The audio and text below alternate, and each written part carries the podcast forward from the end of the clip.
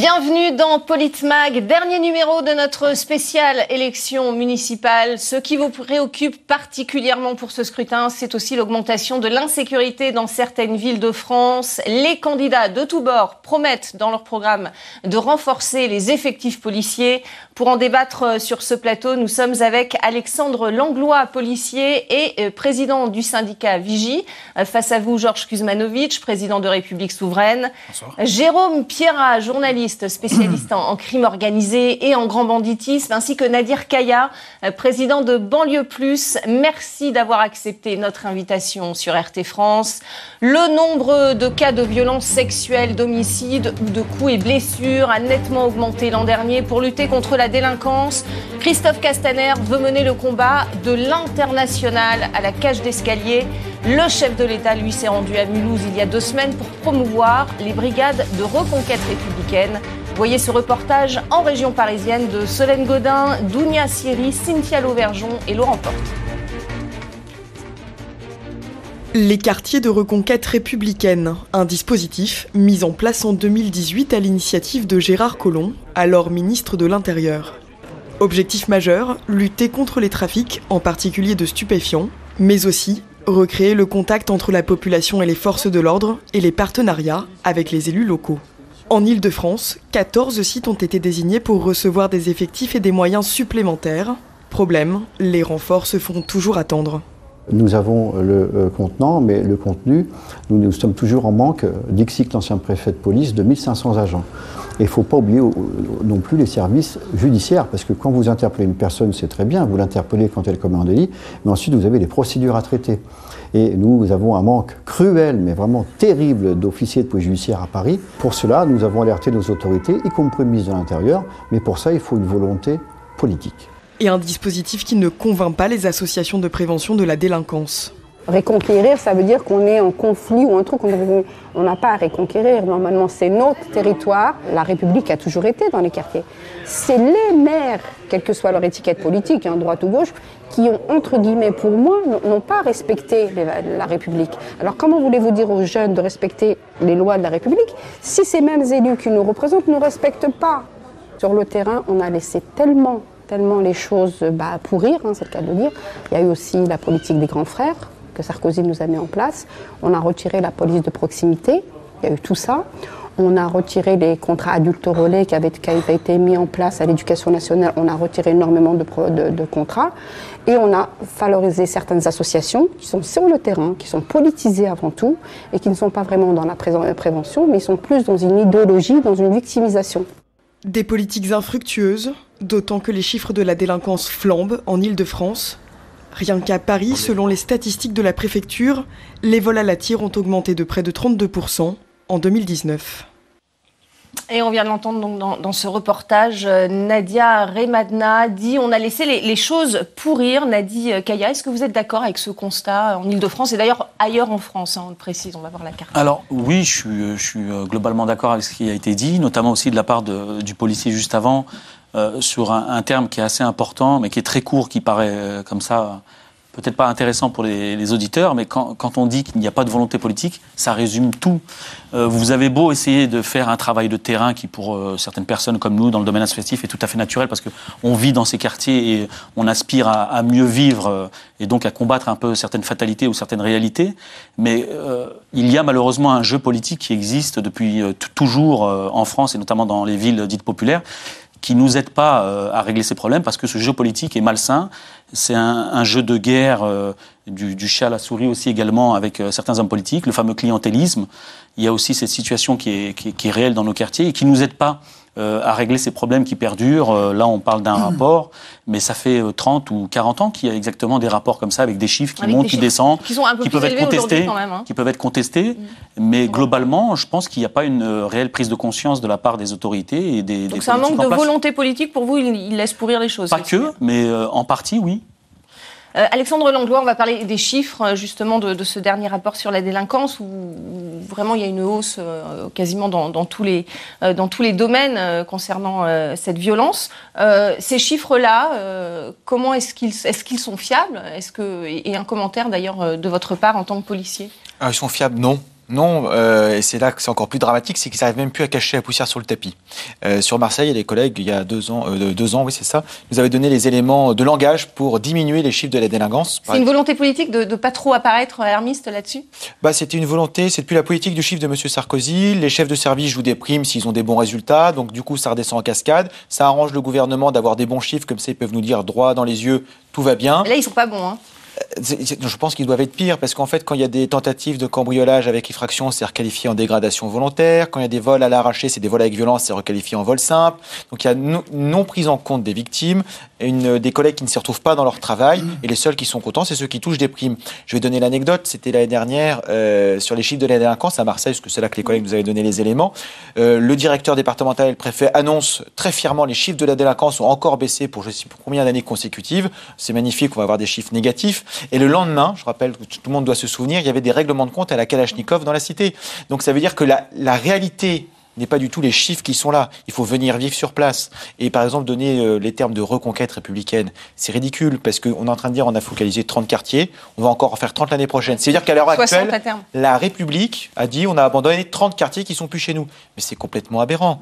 Donc euh, soyons sérieux, il faut juste donner des moyens politiques aux policiers pour aller intervenir sur place, en mettre en nombre suffisant et surtout des policiers qui ont le recul et l'expérience de la vie. Si on envoie les plus jeunes, comme dans l'éducation nationale, ben ils vont pas réagir pareil à 20 ans, à 30 ou 40 ans. Donc c'est une volonté politique d'organiser euh, cette insécurité, et en tout cas ce sentiment. Parce que la réalité des fois euh, plus complexe que cette carte de chiffres aseptisée. Oui, on va parler du, sentiment d'insécurité qui n'est pas forcément non plus euh, celui de, la, de la hausse de l'insécurité véritablement. Georges Kuzmanovic, euh, ces chiffres vous inquiètent et est-ce que la politique euh, menée par le gouvernement est, satisfaisante selon vous pour lutter contre l'insécurité avec la mise en place de ces zones de, de reconquête républicaine?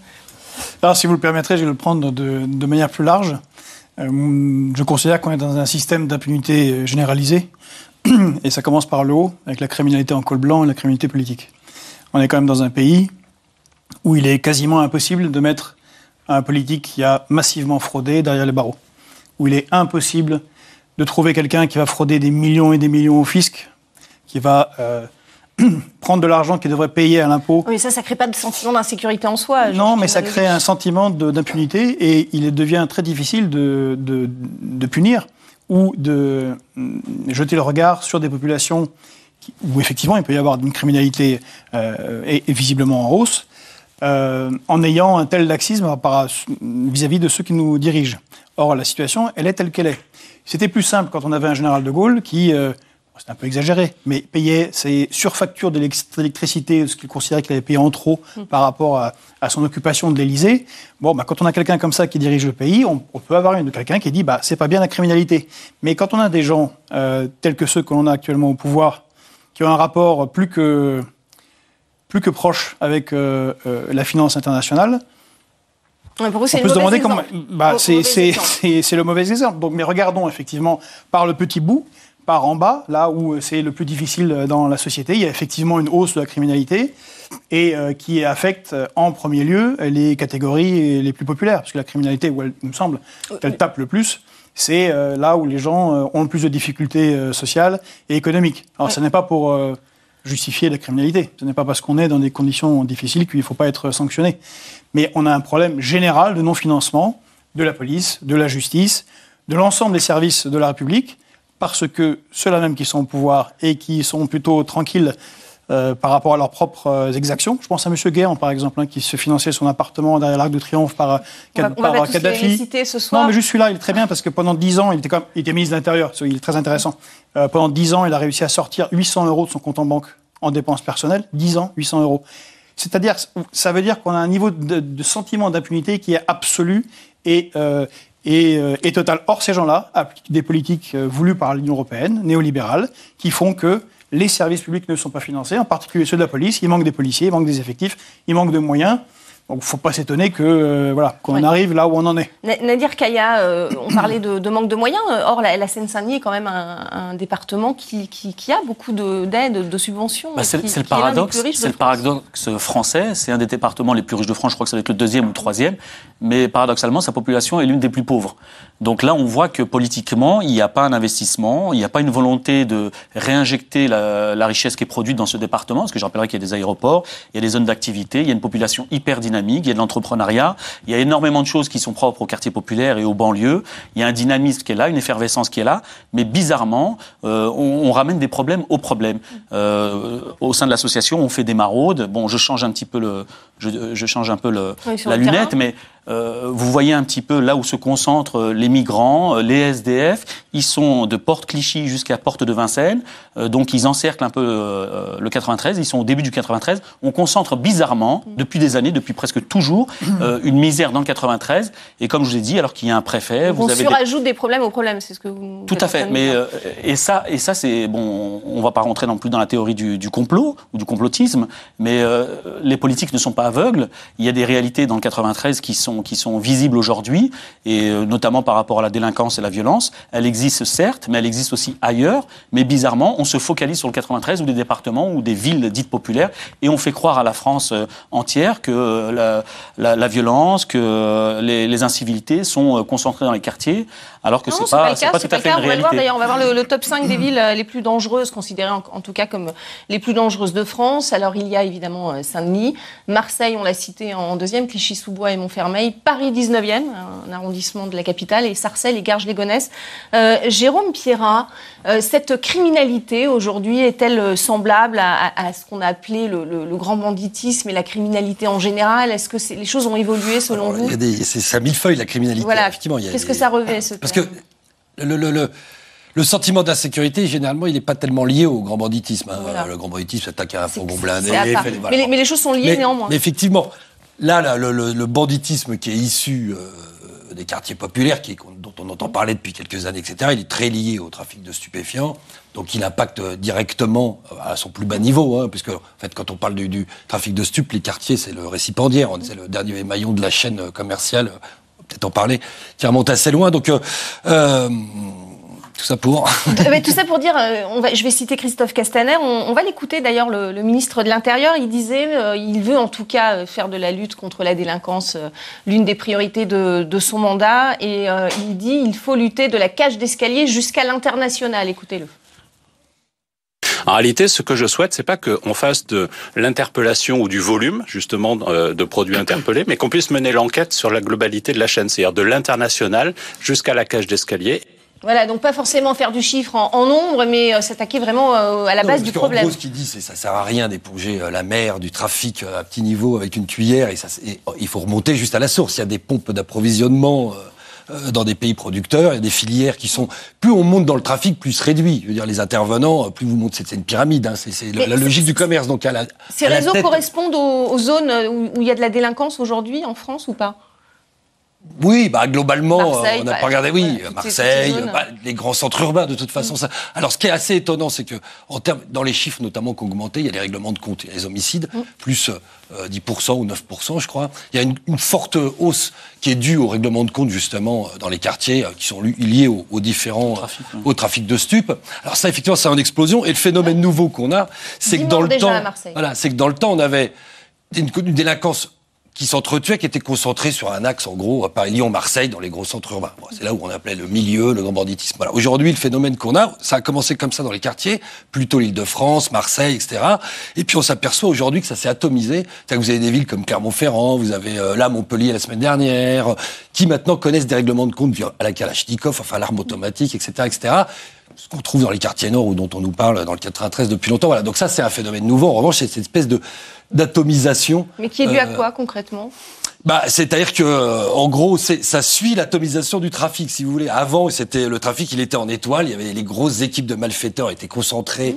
dans quelques points du territoire, là où il y avait des bassins commerciaux. Hein, en résumé, quand vous vendez de la drogue, il faut des clients. Hein. donc, mmh. euh, c'est généralement pas tellement en zone rurale désertique, c'est plutôt là où il y a une forte population. Donc, avant, c'était concentré là-dedans. On s'aperçoit que maintenant, le trafic de stupes, il gagne des quartiers populaires dans des agglomérations un peu moindre, de, moindre importance. Et donc, les méthodes suivent, c'est-à-dire les, différents commerciaux qui sont liés à ces trafics-là. Dès qu'il y a trafic, vous allez avoir suivre derrière les règlements de compte, les embrouilles, euh, les meurtres et compagnie. Alexandre Langlois, 70% du, crime organisé est lié au trafic de, de, stupéfiants, qui est le terreau de toutes les délinquances, dit Christophe Castaner. Il a raison? Oh, C'est-à-dire qu'il y a une bonne partie, oui, parce que c'est là où il y a beaucoup d'argent qui est en jeu. Euh, pour une fois, je vais dire que je suis d'accord avec mon ministre. Donc, ça c'est à souligner. Euh, mais après, le, comment ça, le, le, trafic de stupes s'est transformé. Avant, il y avait le grand banditisme qui tenait les grandes villes, effectivement, comme ça a été dit. Et maintenant, c'est plus des clans qui tiennent des quartiers. Et c'est pour ça qu'il y a des règlements de compte. C'est plus, et c'est des clans qui se battent pour des petits morceaux de trafic. Il n'y a plus d'unité de, de, trafic. Et ce qui fait que maintenant, c'est visible. Avant, bah, quand le grand banditisme tenait, bah, il n'y avait aucun problème. D'ailleurs, même c'était ça qui était paradoxal. Je repense aux émeutes quand il y a eu Villiers-le-Bel et en 2005. Dans les endroits où il y avait du grand banditisme qui tenait certains quartiers, ils ont dit le premier qui bouge, nous, on vient vous taper. Donc, euh, parce que nous, on veut pas qu'on vienne nous déranger dans notre business. Donc, en fait, c'est le monde à l'envers, en fait, à l'heure actuelle. Et après, pour lutter contre ce qui se passe, euh, Monsieur Castaner, par exemple, a mis en, place un numéro spécial, le lutte anti-drogue, euh, voilà, avec un nouvel office. Mais quand on fait le compte, il a dit il y a plus de policiers à l'intérieur, mais il y a moins de douaniers. Donc, en fait, on perd des effectifs. Et on sait où sont les trafics de, de drogue. Je prends un exemple dans le Morbihan à Vannes, les riverains ont dû passer des petites annonces en disant on cherche des guetteurs parce que la police ne vient pas faire son travail. Donc au bout d'un moment, euh, ça devient impossible. On sait où sont les points de deal. La deuxième chose également, c'est que les pouvoirs publics sont des fois hypocrites. On a des collègues qui avaient travaillé sur un réseau, qui avaient démantelé le réseau. Ça, c'était bien, c'était il y a quelques années. Année record en matière de trafic de drogue euh, selon le gouvernement. Pardon? Année record en matière de trafic de drogue. Euh, le gouvernement se félicite des, fortes saisies euh, de, de, drogue cette année, en tout cas. La vraie question, c'est pas la saisie qu'on fait, c'est quel est le trafic général? Parce que s'il y a, y a plus 10%, mais que le trafic a explosé de 200%, en fait, on n'en sait rien. Donc, une fois de plus, M. Castaner dit il veut pas, il veut pas raisonner en chiffres, il met raisonne en chiffres. Il veut rager de la case d'escalier au trafic international, mais il donne pas les moyens de le faire.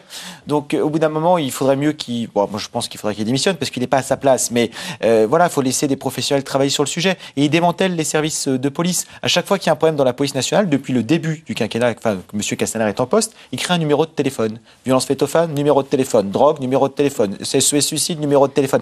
Donc en fait, au bout d'un moment, quand on a besoin euh, d'avoir des gens sur le terrain, on a des centres d'appel. Donc il faut être un petit peu sérieux. La police n'est pas un centre d'appel, c'est du travail d'investigation, de terrain, et d'aller au contact des gens. Et c'est d'ailleurs ce que reproche la population, c'est qu'ils ne nous voient plus. J'étais allé dans certains quartiers populaires, ils nous ont dit, regardez, ça fait deux heures qu'on discute dehors. On n'a pas vu un policier. On n'a plus que des policiers qui sont envoyés faire du saut de dessus. Ils disaient il y a 20 ans ou 30 ans en arrière, on avait des gens qu'on connaissait, c'était nos policiers. Donc si on veut résorber le trafic, bah, il faut envoyer des gens au contact pour avoir les bonnes informations. Donc pour vous, la création de l'OFAST, hein, ce fameux office euh, qui est censé euh, régler les problèmes, n'est pas suffisant ça ne change rien en fait. C'est les collègues de l'APJ nous ont dit à partir de maintenant ce sera comme d'habitude. On a changé les logos, ça coûte une fortune parce qu'il faut refaire toutes les feuilles. Il y a un nouveau numéro de téléphone. Alors que tout bêtement avant il y avait un numéro de téléphone unique, c'était le 17. Mais là l'OFES c'est pour euh, harmoniser un peu toutes les polices, hein, renseignement, police de terrain, etc. Avoir une meilleure coordination. Alors je sais pas. Il paraît qu'on a un directeur général de la police. Il paraît qu'il y a déjà les GIR qui sont les groupements euh, interrégionaux qui travaillent sur les en transversales. Donc en fait on a rajouté un millefeuille avec des nouvelles effectifs, avec des nous. Donc en fait on est dans l'habillage, le cosmétique pour les gens qui ne savent pas ce qui se passe. Mais en tant que professionnel de la police, les collègues qui travaillent concrètement sur le sujet, ils ont dit que ça ne change rien, à part que l'argent qui va être servi pour refaire les logos, on aurait préféré l'avoir en moyen concret pour l'enquête. Georges Kuzmanovic, la réponse euh, sécuritaire, euh, la réponse policière est-elle suffisante selon vous et, est-ce que ça manque pour résoudre ce évidemment problème que pas, Bien évidemment que ce n'est pas suffisant. il y, a, une réponse à court terme, à moyen terme et à long terme. À long terme, c'est euh, le retour de la République, c'est l'éducation. tous les candidats, par exemple, au municipal, disent on va renforcer nos effectifs de police bah. municipaux, etc., pour lutter contre toutes sortes d'incivilités, de délinquance. Donc, euh, comment on verra ceux qui seront élus euh, s'ils le feront, et puis quels moyens ils vont donner à, leurs policiers. Mais bon, parlons plutôt de la police nationale. par rapport à ces problèmes de délinquance, il y a, le long terme, c'est l'éducation, c'est le respect des, des, valeurs de la République. Il y a le moyen terme, bah, c'est euh, remettre du boulot en France. Enfin, on ne peut pas fonctionner comme un pays où on a en réalité officiellement 8,5% de chômage et 20% de travailleurs précaires. Euh, enfin, la conséquence ne, peut être que mauvaise en termes de, délinquance. Donc il faut euh, du travail, il faut que la société se réorganise. Et puis à court terme, évidemment, il faut une répression policière, mais elle ne peut pas être juste imbécile et comme, le terme que vous avez utilisé, c'est du saut, euh, du saut dessus. Bon, qui voilà, c'est fait du chiffre, mais ça règle rien à long terme. Et je vous avais suivi plusieurs fois dans ce que vous avez dit, c'est des enquêtes de long terme pour euh, démanteler des réseaux qui auront beaucoup plus d'effets et plus avoir une police de, proximité, ce que semblent vouloir certains euh, candidats dans certaines villes avec leur police municipale. municipale. Maintenant, moi j'habite à Paris, je suis assez surpris. Moi, la police municipale à Paris, c'est pareil, il faut, quand même on la voit pas souvent. Euh, moi, je l'ai vu, euh, là, récemment, je l'ai vu une fois. Elle encadrait des parents qui n'étaient pas contents du traitement qui avait été fait par rapport aux écoles après le, nuage de, plomb. Donc des parents qui n'étaient pas très très contents par rapport à, l'agence de, santé régionale, par rapport aux représentants de la mairie de Paris on les voit très peu du côté de Port-de-la-Chapelle, où de toute façon, ils n'ont aucun moyen, vu que, voilà, déjà, il y a un peu pour la, pour la police euh, nationale. Nadir Kaya. moi, ce qui me dérange aujourd'hui, c'est que ce genre de débat, c'est des débats qui existent depuis des années. Oui, c'est vrai, c'est toujours. Euh, on a parlé tout à l'heure de volonté politique, mais au-delà de ça, je pense que les Français doivent comprendre que si on veut euh, vivre mieux en France, on doit aussi s'impliquer. Euh, certes, aujourd'hui, c'est les municipales, c'est l'occasion de voter, mais on ne peut pas simplement voter et croire qu'un homme euh, providentiel va venir régler les problèmes. Euh, on sait que la politique a son importance, mais les citoyens aussi ont leur, leur jeu, leur rôle à jouer dans les quartiers. Et moi, je rappellerai que simplement, M. Valls, en son temps, en 2016, avait dit qu'il existait un apartheid social, territorial et ethnique en France. Donc ce constat, il l'a fait.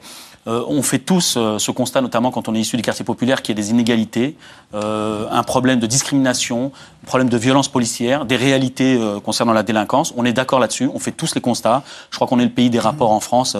tous les ministères sont remplis de rapports. Aujourd'hui, ce qui manque, c'est des hommes avec la volonté de travailler avec les, personnes qui sont issues du terrain pour trouver des solutions.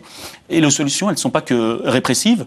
Il faut aussi euh, voir l'aspect euh, éducatif. On a parlé aussi de euh, l'éducation, du logement, de la citoyenneté. Un mieux, vivre, un mieux vivre ensemble. Tout à fait. On vit déjà ensemble. On vit parfois difficilement par rapport, au, on a parlé du chômage, des réalités qui touchent tous les Français, qui ne sont pas propres au quartier populaire. Mais aujourd'hui, au-delà de ça, il faut dépasser l'aspect répressif, euh, où on fait croire aux Français qu'on va venir avec des nouvelles mesures pour taper un peu plus sur les banlieues, parce que c'est aussi le, dans l'inconscient, c'est comme ça que ça fonctionne. On parle d'insécurité, donc c'est les banlieues. Les banlieues, ça va pas. Les banlieues, c'est les jeunes. Les jeunes sont tous des délinquants. Donc à partir de là, on va mettre plus de policiers, tout en sachant que la police elle-même n'a pas les moyens de faire son travail. Le, le monsieur l'a dit. Donc c'est vrai que les politiques doivent prendre conscience de cette réalité, mais les citoyens français doivent les mettre au, pied du mur par rapport à ces, réalités qui sont euh, persistantes. Et, ils le réclament d'ailleurs. Hein. Une remarque sur le, cette année sur, et cette hausse des chiffres de la criminalité. On peut se demander dans quelle mesure la surutilisation des forces de police pour réprimer de manière délirante les Ça, on va parler de, la mobilisation oui, des, bah, Ils ont quand même été mobilisés massivement sur les Gilets jaunes, avec une répression qui, là, a été euh, franchement... Euh, de l'ordre des tontons macoutes. Encore une fois, 12 000 arrestations, 3 000 condamnations, 1000 qui finissent en prison. Ça, c'est pour les, voilà, plus tous les, dizaines de, blessés graves. Euh, on peut se demander si utiliser toutes les formes de police, y compris administratives ou les bacs, euh, en les armant, en, les mettant dans des situations où ils ne sont pas entraînés à faire de la très mauvaise euh, opération, contre des manifestants, euh, ils n'étaient pas là où ils devaient être. Mais ça, c'est sur Paris uniquement, après le problème. Oui, mais sur Paris uniquement, enfin, quand, à la fin, il n'y a, pas eu que Paris uniquement. Mais non, il y a, euh, il y a quand même les grandes villes. Quelques, grandes villes où il y a eu des manifestations. Parfois, on, avait ce ridicule de, milliers et milliers de policiers mobilisés, et en même temps, le porte-parole du gouvernement, ou la porte-parole, qui disait Non, il n'y a pas tellement de gilets jaunes, ils sont plus que 2000. Bon, c'était parfaitement ridicule donc, euh, ça a dû sûrement contribuer à ce qu'il euh, y ait une hausse de la criminalité. Il manque de la présence policière, en tout cas, dans, ces moments-là. Là où il faut, plutôt que de taper sur des Mais le problème de la criminalité, il est assez récurrent, hein, vous le disiez. Un, hein. un, problème aussi de répartition des forces de l'ordre. Vous allez dans les beaux quartiers de Paris, vous avez, euh, je ne sais pas, le, nombre de policiers au mètre carré que vous n'avez pas retrouvé dans les quartiers ou dans les villes dites populaires. Donc là aussi, oui, oui, mais là aussi, il y a des disparités qui font qu'aujourd'hui, le propos de, de M. Castaner ou des politiques à ce niveau-là, pour des gens comme nous qui sommes sur le terrain, euh, c'est un propos comme, comme un autre, comme il en existe depuis toujours dans, en France. Euh, surtout que là, c'est les municipales, donc on va faire croire aux Français qu'on va apporter de la sécurité, qu'on va faire les choses, mais euh, le monsieur l'a dit, les policiers ne sont pas entendus. Même si, à, notre niveau, on peut être critique sur certaines interventions de la police, on, arrive à concéder à comprendre et à voir que les policiers n'ont pas les moyens de, de, faire leur travail. Donc à partir de là, je pense qu'il faut entendre tout le monde et il faut vraiment se mettre autour de la table aujourd'hui, une bonne fois pour toutes, pour travailler avec les, les divers partis et les personnes qui sont motivées pour régler enfin ou essayer de diminuer euh, la criminalité, la délinquance et de retrouver ou alors d'apporter une France euh, saine et un peu plus euh, équilibrée. Alexandre Langlois, très court, il nous reste très peu de temps. C'est vraiment un manque de moyens pour lutter contre la, criminalité et la délinquance, en tout cas, pour rétablir un sentiment de sécurité en France. C'est un manque de moyens? Un manque de moyens en partie, oui, un manque de formation également, un manque de aussi répartition selon les tranches d'âge des policiers et une volonté de toujours quoi qu'en dise M. Castaner, de faire du chiffre. Du chiffre pour pouvoir briller dans les médias. Je vais donner un exemple très concret. Il y avait une brigade qui faisait beaucoup de chiffres dans, un, dans une ville, qui a amené 100 affaires, donc c'était 100 boulettes de shit. Ils avaient les félicitations régulièrement et toutes les primes. Et une autre brigade, elle, qui allait prendre son café au café du coin, pour discuter, pour discuter avec, les... gens, ils ont dit, euh, et puis à un moment, le cafetier leur dit... Euh, mais euh, il y a des gens de l'autre brigade qui sont venus me voir en disant s'il y avait des policiers en uniforme qui prenaient leur café, je vous ai couvert, les gars. Ils ont dit au contraire, au contraire, vous leur direz qu'on prend le café, nous, avec vous, on le paye. S'ils veulent prendre la température du quartier et de savoir ce qui s'y passe, il faut aller voir les associations, les gardiens d'immeubles, discuter avec les gens, et les gens leur donnent notre numéro de portable personnel pour qu'ils nous appellent, parce qu'il y a un lien de confiance. Et après, quand il y a quelque chose où ils ont un donc, doute. Donc, du meilleur renseignement, Mais du renseignement et surtout de la confiance, parce que les gens, ils appellent, ils disent j'ai tel sentiment, j'ai vu ça ben, ils allaient voir, ils disaient, bah voilà, ce que vous avez vu, c'est ça. Ils sont rassurés. Il s'était rien passé, ils s'étaient fait un film sur quelque chose de complètement inexistant. Et à l'inverse, quand il y avait quelque chose, ils y venaient, ils intervenaient. Plutôt qu'un numéro standard 17 où il faut attendre trois plombes, ou la préfecture de police de Paris, c'est un numéro surtaxé. Enfin, je veux dire, du quotidien avec de l'être humain au centre de la population. Maintenant, c'est impensable qu'un policier aille faire ses courses ou aille boire un café en uniforme, mais c'est à ce moment-là qu'on voit les gens, qu'on discute. C'est là qu'on voit que les policiers sont des, des êtres humains derrière l'uniforme. C'est là qu'on fait du contact et que les gens dans 90% des cas, veulent vivre tranquillement. Donc ils vont parler aux policiers pour dire bah, j'ai vu ça. Et nous, on fait notre travail derrière pour vérifier si oui ou non il y a quelque chose. On, a va connu ça dans les années 80. Hein. On va continuer d'en parler justement. Restez avec nous. On continue ce débat sur l'augmentation de l'insécurité en France. Euh, c'est un des enjeux des municipales à venir. On en parle dans quelques minutes. Restez avec nous. À tout de suite.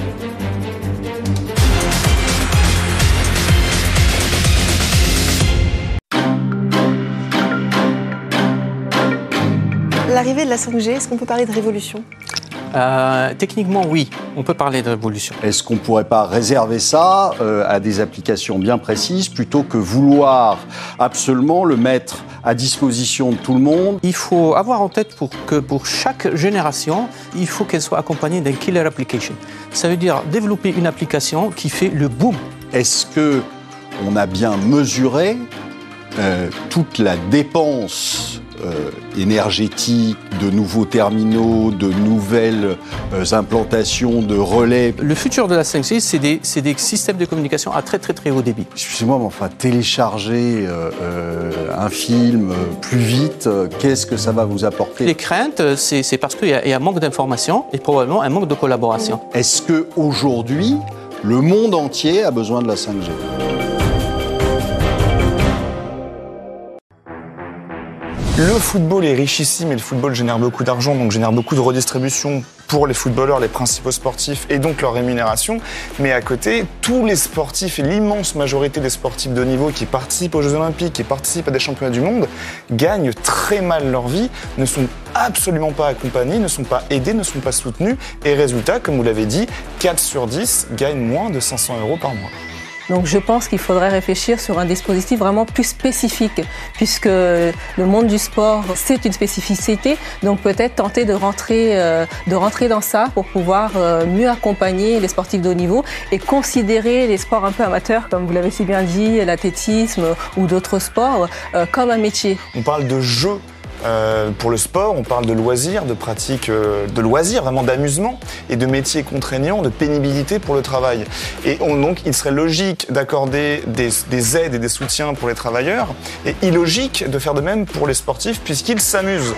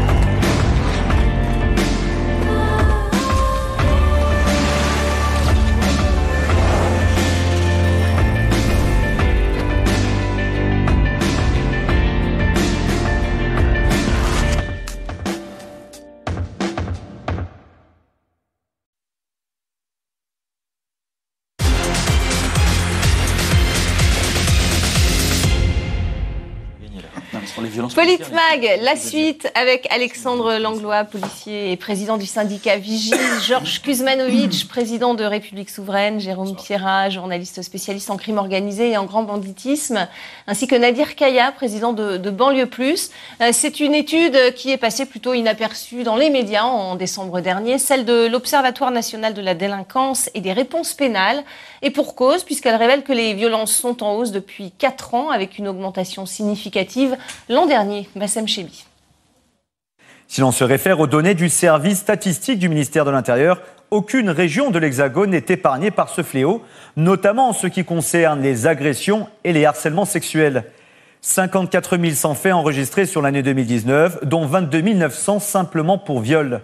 Autre chiffre alarmant du ministère de l'Intérieur, celui du nombre des homicides qui a gagné plus 8,5% par rapport à 2018, soit 970 victimes de plus, alors que le nombre semblait s'être stabilisé ces dernières années. Ce rapport révèle une explosion en 2019 d'une autre catégorie de délinquance, celle sur la voie publique, caractérisée par des dégradations de biens publics, d'agressions, de vol à la tire ou encore de cambriolage. Des chiffres particulièrement inquiétants à Paris L'an dernier, il y a eu plus 12,1% d'atteintes aux biens publics, plus 32% de vols à la tire, plus 42,5% de vols dans le métro, enfin plus 6% de cambriolage dans les sociétés et entreprises. Enfin, les chiffres du ministère de l'Intérieur révèlent une augmentation importante des escroqueries sur l'ensemble du territoire, plus 11%, qu'il s'agisse d'agressions sexuelles, de vols, d'homicides ou encore d'escroqueries. Aucune région du territoire ne semble avoir été épargnée par cette hausse de la délinquance. Voilà, une hausse de la délinquance que l'on constate généralisée et partout en France. Euh, Jérôme Pierrat, est-ce qu'il y a une hausse de, la criminalité classique, celle du, grand banditisme ou pas? Est-ce que les, deux courbes sont parallèles? Non, ils sont plutôt. Enfin, le trafic de stupsi explose, les règlements de compte sont explosés. Euh, Donc la tendance est à la hausse également. À la hausse, oui. Euh, le chiffre qui est notable, c'est des cambriolages, parce qu'il y a beaucoup d'équipes de mm. malfaiteurs qui viennent d'Europe de l'Est depuis quelques années, qui sont spécialisés dans les cambriolages en série par centaines. Donc voilà, mais globalement, la, grande criminalité, non, elle, se, elle change de, spécialité, mais finalement, le volume global reste un peu. Mais, mais de toute façon, elle se résume à 80% ou 75 ou 90, peu importe, le trafic de stupéfiants. On va écouter euh, Laurent Nunez et Xavier Bertrand, qui lui s'est insurgé de, de, ces chiffres, euh, euh, d'où la médiatisation de, ce rapport. Écoutez la, la passe d'armes entre les deux hommes. Monsieur Nunez, comme Monsieur Castaner, ces messieurs, tout va bien. Tout va bien dans le pays. Il n'y a pas de problème d'insécurité. Il n'y a pas de problème de délinquance. Est-ce qu'ils connaissent ces chiffres-là? Il ferait bien de regarder les, stats, les chiffres. Il y avait 274 000 victimes de vols violences en 2010. Nous sommes tombés à 166 000 en 2018 et on, nous avons encore baissé cette année. Voilà, donc on, voit, hein, c'est une guerre de chiffres, Alexandre Langlois. comment, comment, comment rétablir les choses et, parler euh, euh, vrai, en fait, sur, euh, sur cette insécurité? Bah, Déjà, ce qui est assez ridicule et assez blessant, c'est que là, ils sont en train de faire une guerre des chiffres. Et ça devient politique. Et c'est pas du tout de savoir comment les victimes sont accompagnées, comment les gens sont. voilà. Il y a une explosion, par exemple, des violences, agressions sexuelles, etc. Bah, parce qu'il y a eu le phénomène MeToo. Les gens ont plus parlé. C'est pas parce que ça n'existait pas avant. aussi? C'est plus de déclarations, de gens qui viennent déposer plainte, qui osent passer le pas. Euh, parce qu'on a essayé de les mettre en confiance. Derrière, il n'y a pas eu la formation, il n'y a rien eu, mais il y a des gens qui ont quand même fait l'effort de venir, donc ça fait augmenter les chiffres.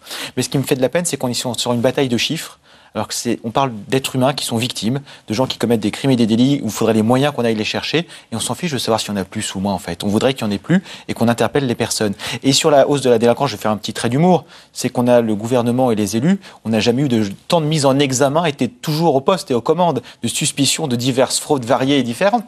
C'est la première fois qu'on a un président qui a mis à son programme de dire qu'il n'y avait pas de casier de voter un casier judiciaire vierge pour les élus. L'Assemblée nationale a dit non. On va garder un casier judiciaire au cas où.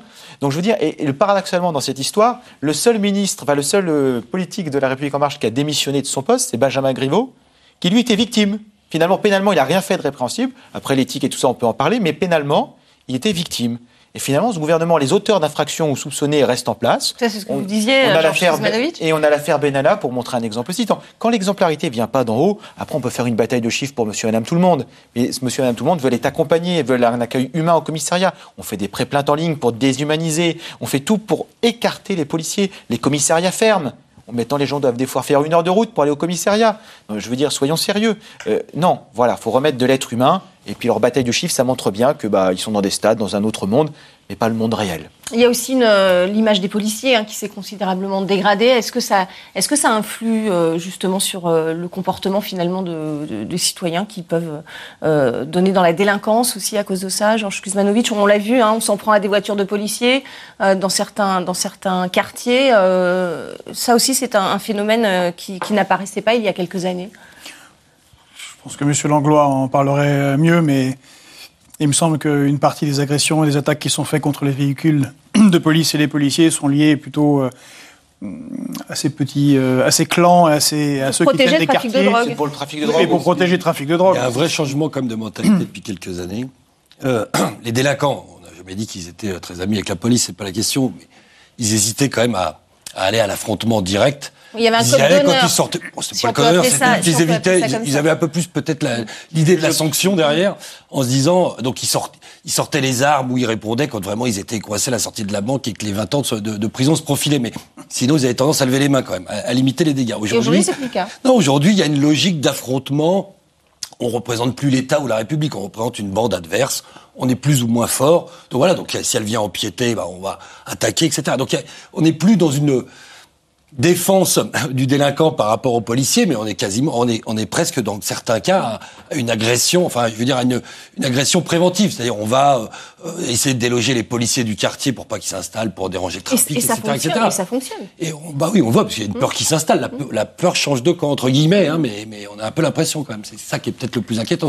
Si la police a peur, qui va nous protéger voilà. la, la répression sur les gilets jaunes, je pense qu'il y a quand même eu une dans les, premières, dans les premiers actes, c'était assez flagrant, la tentative de rapprochement entre, entre les manifestants spontanés, qui, n'étaient en général ni des militants d'ultra-gauche, ni d'ultra-droite, ni même rarement des gens qui avaient fait de la politique.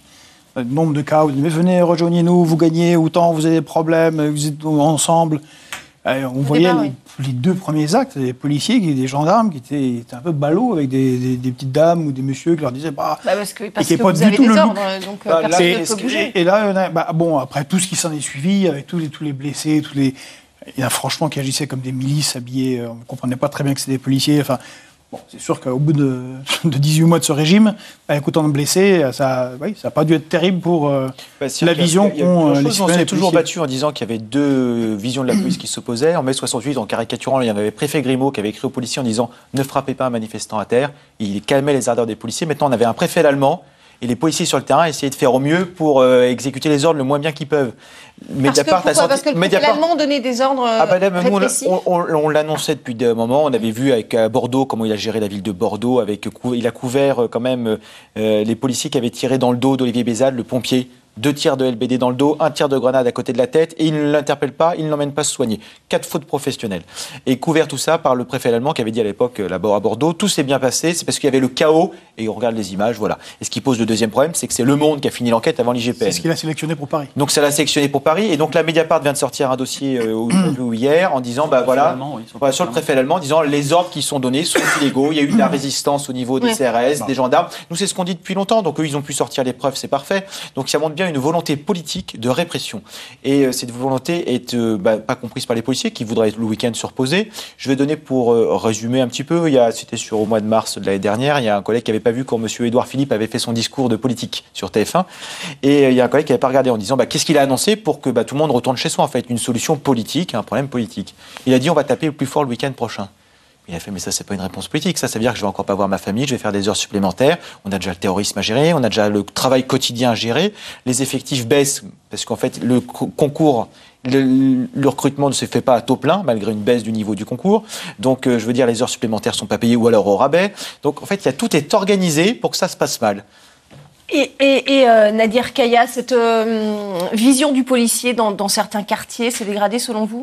Bah c'est compliqué parce que les Français ont découvert les violences policières avec les premières euh, manifestations des Gilets jaunes. C'est les policiers qui ont peur aujourd'hui dans certains quartiers. Nous, malheureusement, dans les quartiers populaires, la violence, la violence des policiers, d'une certaine catégorie de policiers, moi je ne veux pas globaliser ou généraliser, elle existe depuis toujours. Je rappellerai qu'il y a régulièrement, on a vu l'affaire Adama Traoré, régulièrement depuis 30 ou 40 ans des, des jeunes et des moins jeunes qui sont issus des quartiers populaires qui sont euh, violentés par euh, une minorité de cow Et l'inverse, c'est vrai aussi, hein, on l'a vu. Oui, mais là, c'est souvent des, des, gens qui n'ont rien à se reprocher, ou même si c'est des, des, personnes qui avaient des choses à se reprocher, euh, les circonstances de leur mort ou de leur violence ne justifient pas ce qui s'est passé. Donc, dans les quartiers, on connaît la violence policière, et c'est pour ça qu'une partie moi-même, quand j'étais jeune, j'avais une image assez négative des policiers parce qu'on a été contrôlé, on a été insulté, violenté, tout en n'ayant rien à nous reprocher. Je rappellerai qu'avec notre association et le collectif Stop Contrôle aux Faciès, on a fait condamner l'État pour les violences policières en 2016, en cassation. C'était une première. Donc euh, la justice a reconnu qu'il y avait des contrôles aux faciès abusifs. Et ça, on le dénonce depuis toujours. Moi, le premier, je suis pour qu'on donne les moyens à la police de faire son travail correctement, là où il faut. Euh, comme il faut, que ça soit pour oui, les Est-ce que la police est respectée justement dans ces, dans ces, mais dans ces zones elle, elle, est respectée euh, comme euh, partout en France dès l'instant où elle fait son travail correctement. je rappelle quand il y a des violences ou des problèmes de délinquance dans les quartiers, les premières victimes, ce sont les habitants des quartiers populaires. Et les, et les habitants des quartiers populaires, comme n'importe quel Français, aspirent à vivre bien. Et quand on parlait tout à l'heure de, de, de délinquance ou des chiffres, au-delà de chercher absolument à faire de la, la répression ou faire croire aux, aux Français qu'en tapant un peu plus dans les quartiers, on allait résoudre les problèmes, c'est se mentir. Aujourd'hui, dans les quartiers populaires, certes, certains ont une image assez négative, euh, négative des policiers par rapport à ces agissements, mais globalement, euh, comme en France, euh, on, on, respecte la, la, police quand elle fait son travail correctement. On a besoin de la police quand il y a des, des, des problématiques qui sont réelles, mais on aspire à être. Quand elle, quand elle réprime la police, euh, elle est forcément. non, mais quand elle réprime dans le cadre de la loi, il n'y a pas de problème à ce niveau-là. Elle n'est pas respectée quand elle fait son non, travail. Non, enfin... non, quand elle réprime dans le cadre de la loi, il n'y a pas de problème, surtout quand c'est des, des personnes qui le justifient par rapport à des délinquance ou des actes violents, il n'y a pas de problème.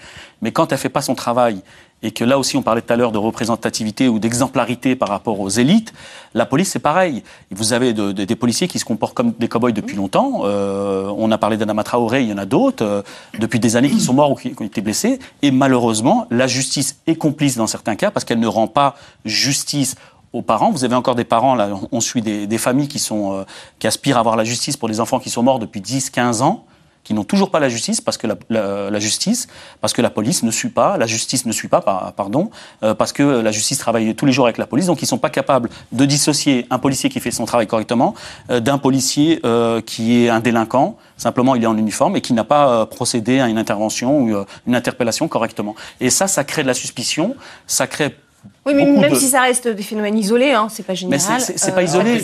C'est pas isolé parce que ça dure depuis toujours. Donc ça fait 40 ans que ça dure. Simplement, les chiffres sont peut-être euh, faibles par rapport à d'autres délinquances, mais il y a une délinquance euh, en col bleu qui existe dans les quartiers et qui n'est pas euh, condamnée comme il faut depuis des années. Ce qui fait qu'il y a une partie des gens qui habitent dans les quartiers qui ont peur de la police qui ne souhaitent pas. Euh, on a vu avec l'affaire de Clichy-sous-Bois, Zineb qui qui se sont sauvés parce qu'ils n'ont pas été contrôlés. Moi-même, quand j'étais jeune, on évitait les contrôles de police parce que certains policiers agissaient anormalement, insultaient, mettaient de la pression ou tapaient certaines personnes. Et ça, malheureusement, ça rajoute un peu de la méfiance ou de la suspicion vis-à-vis -vis de la police dans les quartiers. Il faut absolument une police qui soit euh, équipée, qui soit formée, qui soit armée comme il le faut aussi dans certains cas, mais il faut aussi une, une police exemplaire, comme nos hommes politiques. Et si on n'a pas ça, malheureusement, ça va rajouter un problème a, au problème. Il y, a, il y, a, deux choses. Alors juste pour Adama Traoré, c'était la gendarmerie qui sont régis par le code militaire, qui ne pas que c'est pas les mêmes règles d'intervention. Donc c'est pour ça qu'à chaque fois on veut nous le mettre sur le dos. Malheureusement, ouais, malheureusement mais le résultat est le même. Le résultat, hein. ouais, mais c'est pas les mêmes. Dans, dans, dans les attendent toujours la justice. Oui, non, mais oui, mais je veux dire, c'est on a déjà assez à faire pour la police. On va pas se prendre les trucs. Là, c'est un problème de justice. Hein, voilà. La deuxième chose, c'est sur le problème n'est pas réglé en fait, tout simplement pour deux choses. Un, c'est que l'inspection générale de la police nationale, c'est la police qui enquête sur la police. On est quasiment une exception en Europe.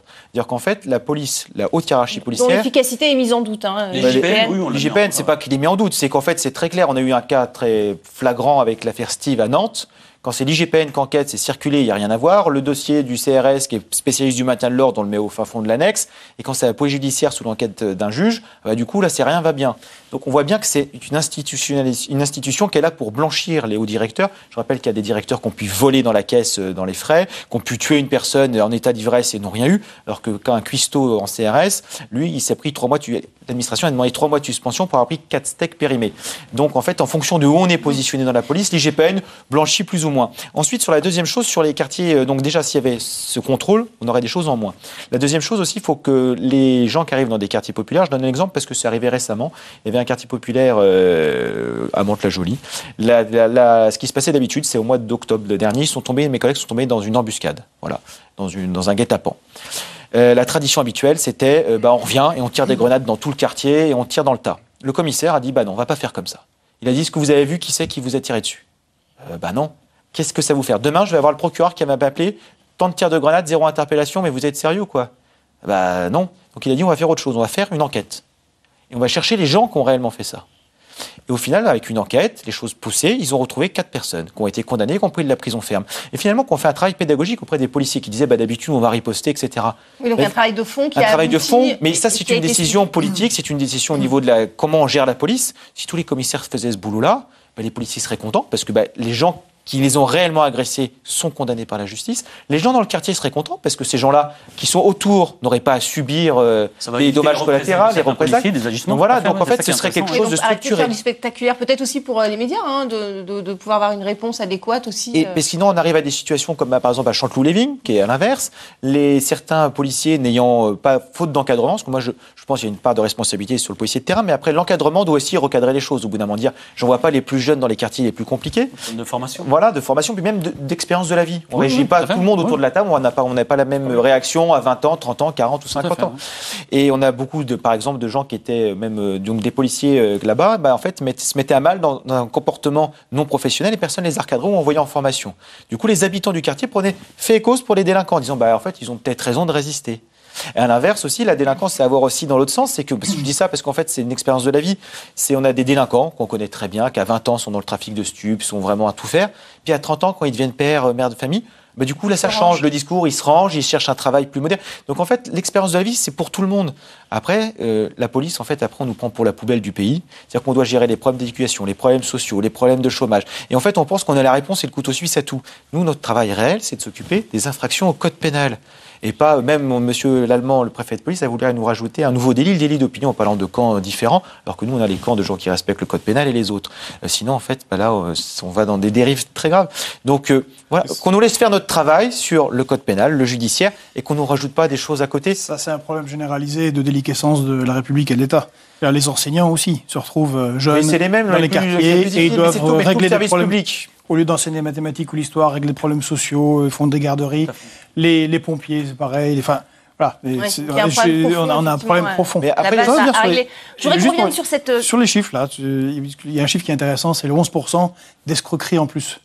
Euh, je vous annonce que pour cette année là qui vient, le, le chiffre va être de plus, au moins plus 100%. Parce qu'avec la réforme des retraites, qui est retoquée par le Conseil d'État. C'est pas et le sujet, consiste- Georges Kuzmanovic. Non, mais c'est intéressant, parce que c'est une forme d'escroquerie quand même assez généralisée. Bon, c'est pour la blague. Par contre, il y a un- il y, a un chiffre qui est terrible, c'est celui de la hausse des violences sexuelles. Oui, On et. Aujourd'hui, c'est la journée internationale des droits de la femme. Et 1% des violeurs sont en prison. Et C'est un- 1%, un donc le chiffre c'est 22 900, mais en fait, les chiffres vont entre 200 à 500 viols en fonction de ce que disent les associations de, c'est le problème de la- défense de la- des- de la chaîne des- judiciaire des femmes qui- qui violées. ne suit pas, finalement. Il y a plusieurs C'est quand même 70 000, si c'est le chiffre bas, c'est 70 000 par an. C'est quand même délirant. Il y a un 70 000 problème viols par an. d'accueil au commissariat déjà. Non, mais voilà, mais on arrive, bon, là, tout un tas de problèmes d'éducation, de- et il y a une impunité là qui est peut-être l'une des plus ahurissantes dans, dans la société, c'est-à-dire que les criminels savent qu'ils peuvent violer une femme, il y a 1% de chance de faire, se faire choper et en prison. je vais donner un et il y a un exemple. autre, il y a- et je, Je juste pour revenir sur ce que parole vous à avez dit, également. parce Juste ce que vous avez dit, sur la- il y a quand même aussi un problème parfois de laxisme vis-à-vis de certains euh, petits criminels. Enfin, je pense que les policiers deviennent un peu zinzin euh, de voir des jeunes qui, euh, qui automatiquement. sortent tout de suite, ils ne vont, pas en prison, ou la justice n'est pas au rendez-vous. Et bon, vous en avez attrapé dix fois, à un moment donné, il y a, des fois, il y a des- ça, ça tourne mal. Et là encore, c'est un défaut de financement de République. Un, un défaut, euh, Jérôme Pierrat, on va parler du, du cas de Marseille, hein, avec le, le- le- le banditisme que l'on connaît, hein, ces échanges de, de coups de feu. Euh, Il y a eu euh, 10 morts euh, déjà, alors qu'il y en avait 12 l'an dernier. Euh, les maires, les, les brigades des maires, elles, pas, pas forcément les brigades des maires, mais les maires prennent les devants et, et demandent au gouvernement, par exemple, d'allouer tout l'argent des, des saisies, que cet argent aille dans les associations. C'est ce que font, par exemple, les Italiens pour lutter contre la mafia. Oui, Est-ce que ce serait une bonne idée ou pas? Comment, comment Bah, il y a déjà, de toute façon, une saisie, effectivement, de l'argent, du matériel. Il y a une agence qui est en charge des saisies qui, chaque année, augmente, augmente, augmente son butin. Euh, c'est censé être distribué. Donc c'est des initiatives locales pour lutter contre le crime organisé. on en, est Italie, c'est assez bien encadré. C'est les biens de la mafia qui sont confisqués, qui sont redonnés, mais à fin d'exploitation, etc. C'est souvent des projets économiques. Hein. C'est pas, je prends la ville là et puis je vais la donner. Oui, c'est bien, bien encadré. On, saisit une entreprise, on la redonne à une association qui va la gérer, etc. etc. Là, bah, pour l'instant, ça, ça n'existe pas en France. Il faudrait identifier les bonnes associations, les bons projets. Le problème, c'est que là, c'est quand on saisit euh, du numéraire, du liquide. Enfin, on, se voit mal prendre la valise et dire bon, bah, écoutez, on va vous la donner à l'association. Enfin, en tout cas, c'est un appel à agir, en tout cas. Hein. Oui, bah les maires, ça fait longtemps qu'elles manifestent à Marseille face au nombre de règlements de compte délirants. Et pourquoi on n'y arrive pas alors, euh, selon vous euh, Dix ans. Ah, mais c'est un ensemble. Alors là, on va revenir sur, ce qu'on disait, c'est-à-dire qu'il est, impossible d'endiguer le trafic de drogue en envoyant juste quatre policiers dans les quartiers. Enfin, ça serait, Ils y vont par deux. Ça serait fantasmatique les, la, la, la, la, BAC, enfin de toute façon, quand vous voyez les, les effectifs en, en, place dans les quartiers nord, vous avez euh, deux équipages au mieux de police qui patrouillent dans une, une zone. Enfin voilà. Donc on en est là toujours le manque d'effectifs. Non, mais il y a ça et puis il y a plus rien. C'est-à-dire on parlait de, formés, surtout, on parlait de la République qui avait abandonné. Alors moi je sors un peu de mon, mon sujet parce que je travaille juste que sur la, criminalité très organisée, mais on le constate quand on va dans ces quartiers-là, etc. Il y a, il y a il n'y a plus rien. Il y a une certaine déliquescence de tout. de l'éducation, de l'encadrement, de la police qui n'est plus tout présente dans les quartiers nord à Marseille. Il y a 30 ans, il y avait des commissariats dans les cités. Maintenant, ça n'existe plus. Il y a plus Donc, il y avait un lien, il y avait une forme d'autorité qui était respectée, qui était connue surtout depuis le début. Aujourd'hui, c'est des, c'est des zones totalement quasi euh, désertiques. Donc, euh, euh, voilà. Donc, pour l'instant, non, il n'y a pas vraiment de moyens. On le voit bien. La police a investi le, le terrain depuis des années à Marseille. Ça n'a pas fait baisser le nombre de règlements de compte. Et ce qui est sans doute le plus inquiétant, c'est que les règlements de compte, ils sont quand même assez élucidés. Ce qu'on oublie de dire, hein, c'est que souvent on dit voilà, règlement de compte augmenté. Mais la police travaille bien parce qu'il y a 50% des règlements de compte marseillais qui ont été élucidés. Après coup. Ce qui est plus flippant, c'est que c'est, si je peux parler trivialement, c'est que ça n'indique pas le phénomène. C'est-à-dire que les jeunes ont beau face à ça se dire je vais quand même choisir cette voie qui est quand même à peu près sans issue puisque la moyenne des morts, enfin l'âge doit être de 22, 23 ans. Donc c'est aussi ça qui est inquiétant, c'est-à-dire que vous êtes face à une jeunesse aujourd'hui, une espèce de génération perdue qui, malgré les balles, malgré la répression, parce que les peines pour trafic de drogue se sont durcies quand même. Hein. On est passé sur des peines à deux chiffres quand même, là où des gens prenaient 5, 4, 3, 2 ans. Maintenant, on est sur des 15 ans, 12 ans, 10 ans, etc. Donc, quand même des, peines très lourdes. Euh, donc, on voit que ça ne dissuade personne de toute façon. Il y a une telle masse d'argent en jeu, etc. Que bon, voilà. Donc, c'est très compliqué. Le mot de la fin, Si je peux me permettre, je ne sais pas si c'est le mot de la fin, mais ce que je voudrais dire pour que le, gouvernement et les autorités comprennent une chose, au-delà de l'aspect euh, répressif, c'est qu'on a besoin d'exemplarité dans les quartiers. Aujourd'hui, on est dans une culture de la violence, on voit à travers les médias, vous avez des chaînes spécialisées qui vous montrent de façon récurrente euh, de la violence, de la délinquance. Euh, on favorise aussi un rap parce que les, les, jeunes et dans les quartiers dits populaires, on, une il y a aussi cette culture urbaine, mm. mais on, on, met aussi, on privilégie, et vous voyez des radios ou des chaînes qui mettent aussi un rap violent avec un discours violent. Au sein de l'association et un peu partout, vous avez des gens qui insistent et qui se battent et qui frappent aux portes des médias, aux portes de certains ministères pour leur, leur faire comprendre qu'il faut aussi passer par l'image. On a besoin de, de l'image, on a besoin d'une image positive et qui passe tout simplement à mettre en exergue ce qui existe dans les quartiers. Et ça aussi, ça pourrait permettre d'aider euh, la jeunesse et les moins jeunes à comprendre qu'il n'y a pas de fatalité, qu'on n'est pas obligé de passer par un cursus de violence pour réussir. Mais ça, les politiques ne le comprennent toujours pas. Et aujourd'hui, ils ont le discours, malheureusement, qui est malsain vis-à-vis de l'opinion publique et des Français, c'est de faire croire qu'on va venir avec plus de policiers, taper un plus, plus, fort, plus fort, et qu'on va régler les problèmes. Et c'est pas comme ça qu'on va les régler. Il faut absolument mettre tout le monde autour de la table, que ce soit l'éducation nationale, euh, la santé, le logement, euh, les associations qui sont sur le terrain, les politiques et les bonnes volontés, les experts comme il y a autour de la table, pour vraiment travailler de façon globale et trouver des solutions euh, concrètes. Et durables. On va passer à notre sondage en ligne.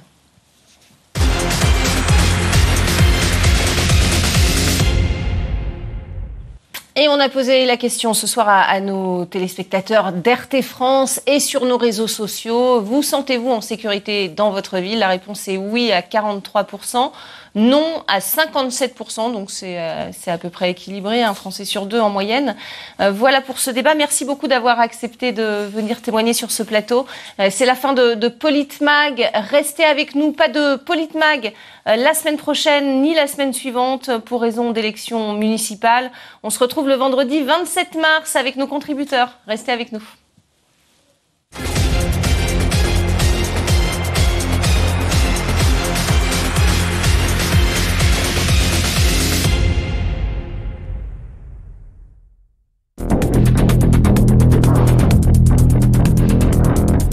Nous allons évoquer ici des sujets stratégiques pour notre pays et sur ces dossiers sensibles, je vais partager avec vous mon interprétation.